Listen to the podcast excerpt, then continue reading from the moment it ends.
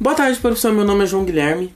Boa tarde, professor. Eu sou o Tiago Querino. Professor, nós somos do nono ano e nós vamos falar sobre a Era Meiji.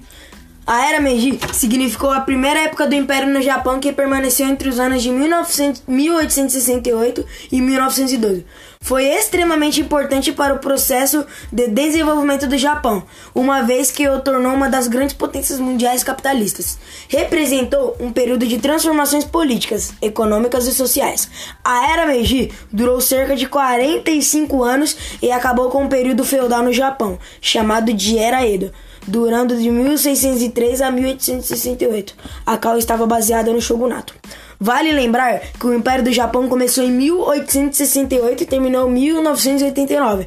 Ele está dividido em três períodos, a saber: Era Meiji, 1868 a 1912, Era Taisho, 1912 a 1926, Era Showa, 1926 a 1989. O shogunato perdurou cerca de 700 anos no Japão e está dividido em três períodos: Shogunato Kamakura, Shogunato Ashikaga e Shogunato Tokugaya.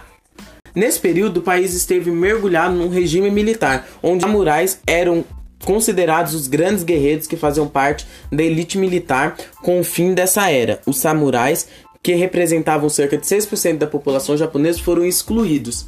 E na Revolução Meiji esteve marcada também por diversos acontecimentos. Inicialmente foram impulsionados pelos Estados Unidos na figura do almirante Mateu Kaira Peri, que chegou ao Japão na cidade de Edo, atual Tóquio, pressionando o país a participar das relações internacionais. Ele levava uma carta do presidente americano Miller Fillmore ao shogunato de Tokugawa, o que resultou na renúncia do último shogun Tokugawa Yoshinobu em 1867.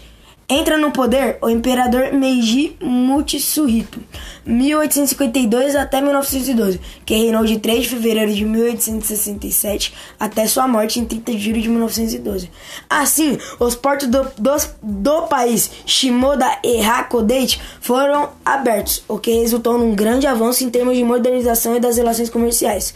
A Revolução Meiji foi o nome atribuído a diversas modificações econômicas e políticas por quais o Japão passou. As principais características dessa era foram um fim do sistema feudal, do shogunato e dos samurais, extinção do feudos e reforma agrária, abertura dos portos e intensificação das relações internacionais, desenvolvimento da urbanização e avanço da modernização do país, intercâmbio cultural com o Ocidente, governo democrático e união do país, centralização política e fortalecimento do Estado, criação também de uma moeda japonesa, o iene, criação do Banco do Japão, ensino primário obrigatório e criação de universidades, expansão dos transportes e criação ferroviárias.